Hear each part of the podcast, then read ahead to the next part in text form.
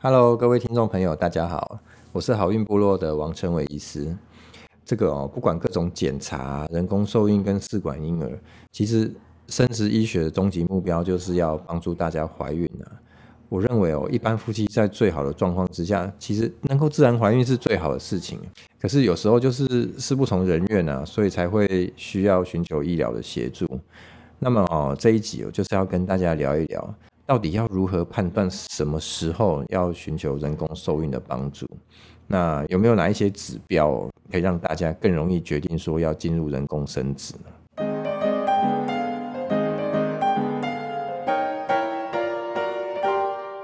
自然怀孕真的是最好的。如果说，诶，这件事情没有自然发生的时候，什么状况需要找医师帮忙？我这边提出了六个指标给大家做参考。好，如果夫妻有遇到下面的状况的话，就可以找医师咨询了。好，第一个哦，就是如果已经自然尝试一年都没有怀孕的话哦，就需要找医师咨询哈。那这个尝试的定义是什么？哈，其实就是每个月都要有固定在做功课。他每个月固定有做功课，就是在排卵的时候啊，有在同房哦，这样子连续尝试了一年没有怀孕，其实他在第二年之后开始的这个怀孕几率就会逐年下降了。也就是说，如果你试了一年，今年都没有，那到第二年的时候，其实几率会更低；在第三年的时候，几率会更低；第四年的时候，自然怀孕几率就又更低。好，所以大概是抓一年的时间哦来看说，啊，想要是自然。到底会不会发生？哈，经过了一年，如果没有的时候，就要找医师帮忙。每一个月的自然怀孕率是多少？哈，我先前哦有跟大家讲，大概是百分之一到五啊。哦，这个是我自己的临床观察。哈，不过它还是有一些年纪上面的差别。哈，例如说哦，介于二十五到三十岁的族群哦，它自然怀孕每个月哦的自然怀孕率大概是百分之二十到二十五。那三十到三十五岁的话，大大概会介于十五到二十 percent。那如果是三十五到四十岁的话呢，会介于五到十 percent。那四十岁以上哦，就会变成是一到五 percent。这个数据哦，我觉得其实是比较旧一点，然后所以你会看到它怀孕率有稍微比较高一点。好，那我们也可以从这个数据上面告诉我们一个讯息，就是你越年轻哦，每个月的自然怀孕率越高。那等到四十岁以后，其实每个月想要自然怀孕的几率其实蛮低的啊。那我们怎么看呢？为什么怎么看这一年呢？你就大概可以看说，呃，比如说我们现在四十岁，怀孕率是百分之一到五，我们就算百分之五好了。那经过了一整年，大概也十二个月嘛，哈，每个月百分之五、百分之五、百分之五这样子把它累加上去。大概也要有六十 percent 的怀孕率了哈，但我知道真正的数学不能这样加哈，不过我们大概是这样子看哈，就可以知道说超过六十 percent 应该要怀孕，可是就没有怀孕，那一定是有一些状况或问题哈，这时候就需要找医生帮忙。如果哦已经结婚的时候就已经高龄哦。还需要先试一年嘛？我觉得是不要拿那一年来试哈，因为结婚的时候假设已经四十岁了，那等到你试了一年都没办法怀孕，那就已经变成四十一岁，接下来又更困难了。所以我会建议哦，如果结婚的时候就已经是高龄哈，什么叫高龄？大概三十五岁以后，应该要先找医师去检查自己有没有一些很难孕的状况哈，尤其是先生哦，一定要去检查。哦，因为那个精子哦，现在台湾的精子实在是太差了哈。其实全球的精子都一直在下降，我一直在节目里面都在跟大家强调这件事情哈，就是在做婚前检查的时候，应该先生都要先验精子哈，因为精子验到有问题的几率实在是太高了。你如果知道自己精子有问题的话，那就不用再去试那一年了哦，就马上可以有一些改善的方案，不管是生活上或或者是去看一些有没有一些结构性的问题。或是有人根本就是荷尔蒙有问题，都是可以解决哈，至少这一年就不会白白在那边浪费时间哈。那我举一个这个高龄哦，看日子自然怀孕的案例哦，给大家听哈。其实也不用觉得说过了四十岁就真的没有办法自然怀孕啊。哦，我自己在临床上面看到年纪最大的怀孕自然怀孕哦是四十八岁哈，今年哦。也看到了一个四十六岁哦，还有一个四十四岁，其实都是自然怀孕的个案。他只是说，哎，可能一整年才看到这一两一两个啊，其他可能大部分的高龄的夫妻哦，都是相对比较难孕一点哈。自然怀孕看日子啊，就高龄要注意的就是你的月经周期，其实会有可能哦，会比较缩短一点。好，就是说原本可能年轻的时候是二十八天、三十天来一次，那现在哦就会变成二十六天或二十四天，哦就会提早来哈。其实这样的状况哦就会发生说啊，其实排卵期是提早的，好。会比原本年轻的时候排卵期再提早个两到三天哈，甚至有些人他月经刚结束的时候，其实那时候就排卵，好，所以要看日子的时候啊，当然就是要去看说那个刚排卵哈，月有时候是月经刚结束的时候就要看日子，所以我会建议哦，这种高龄的状况，因为我们都要把握时间嘛，哈，所以都要找医生来看一下日子。像我最近就有看了一个，大概是四十二岁哈。然后他就是排卵期都比较，因为高龄的关系哦，大概月经刚结束过两天就排卵了，哦，所以那个时候我就看到就是说卵泡有长，我就帮他破卵，然后就请他同房，哦，这样子就可以抓到一个正确排卵期，最后自然怀孕。这个第二个是月经不规则，哈，这月经不规则这件事情哦，有代表很多种意义，哈。第一个是有可能是真的不规则，是多囊性卵巢，就卵巢功能是 OK 的。那也有一种是要接近停经，或者是卵巢早衰的可能，哈，这样也会造成一个月经不规则，哈。所以我们先从这个多囊性卵巢哦来跟大家讲一下为什么会不孕，哈。这我在第一季的第九集已经有跟大家详细说明了，哈啊，在这边再跟大家讲一次，哈，这个多囊性卵巢它的卵哦全部都存在自己的卵巢里面。然后每个月要有排一颗卵，才会有一个规则的月经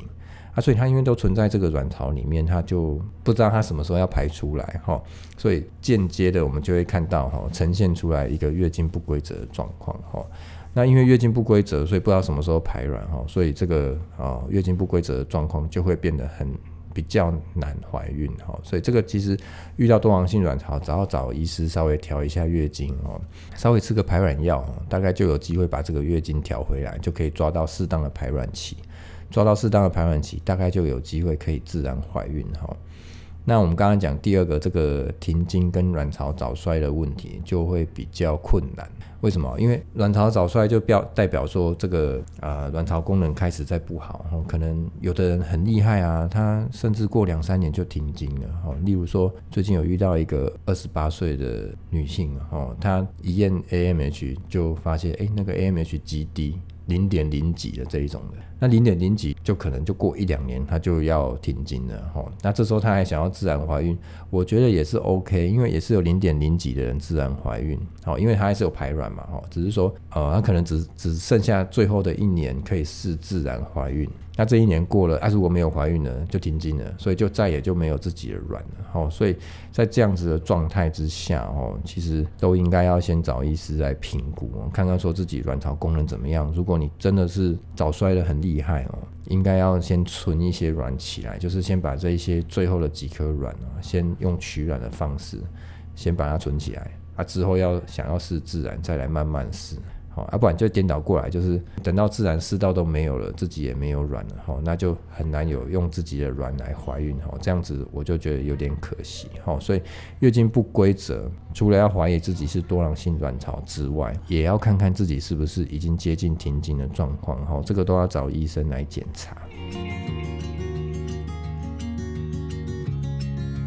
第三个啊，就是先生有射精困难或是精液很少哈，这个我还是要强调哈，先生的问题永远要排在最前面哈，因为这个不是只有女生会有问题啊，男生也是常常都会有没办法怀孕的问题，很多男生都会觉得说啊，我没有问题啊，所以就是女生先验呐啊，大家要想哦，我要跟各位男性朋友讲，你一定要自己先去验你的精子，因为这个是一个呃体贴另外一半的的动作。因为你精子很简单，啊精子就只是只是一个简体啊，拿来验一下有什么困难的哈？但是我临床上常常发现，这男生都很玻璃心啊，好像如果精子遇到不好的时候，面子都会挂不住。然后呢就会不想要验，常常都要把女生先推上前台。那女生的检查真的是都很侵入性啊，所以我都觉得男生应该要先验精子，要先看就是说男性他有没有一些射精困难的问题，好，还要怎么判断？比如说你看他那个精液量，有时候放在保险套里面啊，就可以稍微量一下，不要少于两 CC 啊。其实精液量就大概看，哎，差不多两 CC 这样，大概就是量有够哈。有些男性哦，甚至会有一些根本精液就跑不出来，逆行性射精的问题，他就以为他有啊，其实根本就没有，或者是有精液，但是里面没有精虫。哦，这个就要靠检查才看得到哦，平常就不会知道哦，所以我觉得这个先生的状况哦，就是要在备孕的时候就应该要先验个精子哦，先了解自己的状况。第四个就是重复性的流产或者是反复性的流产，如果有流产很多次的经验哦，我就建议一定要找医师来诊断一下到底是什么原因哦，因为。这个我们在前几集里面有很多有一些详细的说明啊，哈。不过大致上跟大家讲，就是说，因为你有流产，所以说第一个那个心理压力很大，其实都会蛮伤心的。那就要找看看说有没有一些原因哦。最主要都是跟一些染色体有关，或者是子宫的状况哈。所以不管是什么原因，其实有流产的时候就要找医生来诊断原因。第五个判断标准哦，就是经痛的很厉害哈。因为为什么经痛厉害要跟怀孕有关哈？就是因为这个经痛哦，就代表骨盆腔有在发炎哦，所以哪边一定有问题才会痛。譬如说肌腺症啊、肌瘤啊，或者是内膜异位症哦，这些这些状况其实都会造成怀孕困难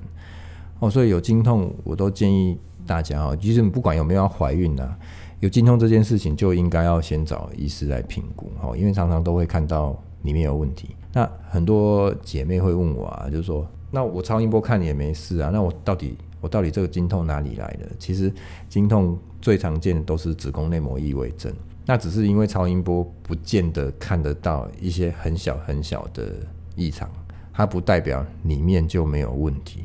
因为你毕竟呈现出来就是疼痛嘛，那疼痛一定会有造成，一定是有哪里有问题。好，为什么我会知道？因为，嗯，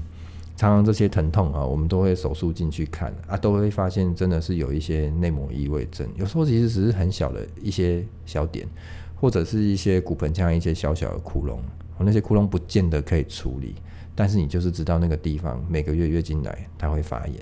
好，所以就会造成经痛。哈，那也的确我们做了一些处理之后。按照这个这些经痛真的会有改善哦，所以这个经痛，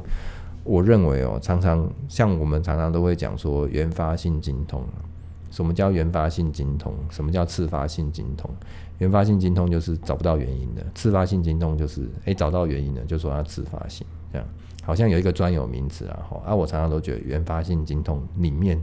应该有很多都是内膜异位症。好，这个为什么严重经痛会导致怀孕困难？哈，比如说，如果你刚好发现这里面是肌腺症，肌腺症本身就会造成难孕，哈，还有内膜异位症也是，哈，因为经痛就是每个月就在发炎嘛，那发炎久了，胚胎哈，比如说精卵要结合啊，或者是胚胎要着床的时候，其实本来就会有点困难，哈，那可以处理的方法是什么？哈？就是要看状况了哈，看第一个就是先看说是遇到什么问题，例如说肌瘤到底是要切不切哈，这个要切不切这件事情，我有空再跟大家讲哈，因为分两派哈。那例如说像肌腺症啊、内膜异位症这些，其实都可以用一些手术或者是药物的方式治疗哈。有一个嗯三十二岁的女性啊，哦，她呢就是经经痛得很厉害。那来看的时候就发现说她是巧克力囊肿内膜异位症，所以那个巧克力囊肿还蛮大的哦，就八九公分这样。所以我们第一步哦，就先帮他用手术处理哈，因为巧克力囊肿在骨盆腔里面常常都是粘连的状况。什么叫粘连？就是这个整整个卵巢根本就是粘在一个墙壁上面，所以你想象哦，这个它四边都被粘住了，那个卵要排出去也没有地方排，好，所以自然很自然的这个卵一排了。那个输卵管也抓不到这个卵，因为卵根本就没有办法排出去，就粘在，就直接排出去就粘在墙壁上。好，所以我们在做巧克力囊肿的手术的时候，有一个很重要的步骤，就是要把这个粘连分开来，不是只有拿巧克力而已，最重要是要分开粘连，把整个骨盆腔做一个整理，而且呢，要希望它不能够再粘回去，因为它粘回去，下次又又一样，又排卵之后又卵又排不出来，哈，所以这个骨盆腔的整理。相对是在这个内膜异位症跟巧克力囊肿是重要哈，所以我们帮他做完整理之后哈，就会有一个黄金六个月的黄金时期哈，因为这个巧克力囊肿其实会复发了哈，所以啊这个六个月内哦复发几率比较低，好，而且我们刚清完最干净哈，所以我帮他清完之后休息一两个月，我们就马上就就帮他看日子，然后就就自然怀孕了这样哈，所以呃要跟大家讲的就是说这个经痛。内膜异位症都会影响怀孕，那经过治疗之后，其实是有机会自然怀孕的哈。第六个哦，就是异常出血哈。异常出血哦，也是要来找医生检查哈。就是说，不是月经的周期的时候，但是中间也在出血。很多人都会觉得说，那我那个是排卵性出血啊，我就不理他。我都会建议你在那个中间，如果真的有在排卵性出血，你认为的排卵性出血的时候，应该要来找医生看一下，不能不是随便的时间哦。你出出血要看要有在流血的时候看才会准。他那个时候看的时候，我们会看到什么问题哈？来看看是不是排卵性出血嘛？看是那时候有没有在排卵。第二个，我们我们会检查，就是最常出血的地方。第一个是子宫颈，第二个好是子宫的内膜，也就是经血的来源哈。这两个地方哦是蛮容易出现问题的哈。我一个一个跟大家讲。第一个是子宫颈，好，子宫颈最常见出血两个原因，第一个就是子宫颈糜烂，第二个就是子宫颈癌。哦，子宫颈糜烂是什么状况？哈，就像是我们那个嘴巴破皮一样。好，那个子宫颈的细胞跟那个我们的嘴巴黏膜细胞其实很像啊。哦，我们嘴巴的火气大会破皮啊，这子宫颈也会啊。火气大之后它也会破皮，破皮了之后就会出现红红一个一个的出血点。哦，所以常常这一类的出血，它是没有一个特定时间点，或者是有性行为之后，它就常常因为去接触嘛，哈，摩擦，哈，所以就会出血。另外哦，就是子宫颈癌也是要很注意的。我最近遇到一个个案哦，他是一个外国人哈，那他两年前呢，在一个地方有冻卵，然后呢，两年后他竟然发现了他有一个侵袭性的子宫颈癌，已经第四期，哦，那个其实存活率很低很低啊。为什么他两年前冻卵就没有发现？哈，就是。就是因为那时候没有去检查子宫颈啊，其实我后来问他，他其实那时候就在异常出血。好，所以这个异常出血是一个很重要的指标。各位姐妹哦，就不要觉得说，哎，这个子宫颈有问题就不想要内诊检查。这个内诊检查跟抹片都是很重要的。另外一个可能出血的原因哦，就是在子宫内膜哈。子宫内膜是这样子，它每个月都要固定时间剥落哈，有时候有时候在不不对的时间剥落，是一些功能性的问题。那有一些是结构性的问题，那就是有可能会是子宫内膜癌啊，哈，所以啊异常出血哦是要先做检查哦，才不会说，哎，我我已经子宫内膜是癌前病变了，结果我现在还要怀孕，可不可以？可以哦，可以怀孕。可是那个一怀下去之后，因为这个癌前病变就会被这个很强的怀孕内荷尔蒙刺激，那就会一边怀孕，然后一边内膜癌就会变得非常的严重，哈。常常哦，我们在看到异常出血会出现在什么样的族群呢？会出现在一些比较啊、胖的年轻女性，哦，她不见得会有性行为哦，常常有时候是没有性行为，然后但是她很胖，她因为很久月经都没有来，哈，加上这个荷尔蒙长期在刺激这个内膜，哈，所以就会变成一个内膜癌的高风险族群，哦，所以就算没有性行为，哦，也要很注意这个异常出血，哈，那需要的时候呢，就要做内膜切片来做检查。才可以做一个比较正确的诊断，哈，所以这异常出血会影响怀孕，而且会影响自己生命，哈，有问题的时候一定要找医师检查。所以哦，如果有以上的其中的一个状况，哈，我都会建议要先找这个妇产科啊，或者是生殖医学科的医师先检查看看。那这个初诊通常都是有健保给付的，然后所以来看生殖医学科，不代表说就要进入疗程啊，或者是要自费很贵啊，哈，而是先让医师可以先帮你看一下，说这个问题在哪里，知道了问题之后呢，就可以比较容易去解决，哈，也可以帮忙大家比较快怀孕，哈。我是王成伟医师，我们下次再聊喽。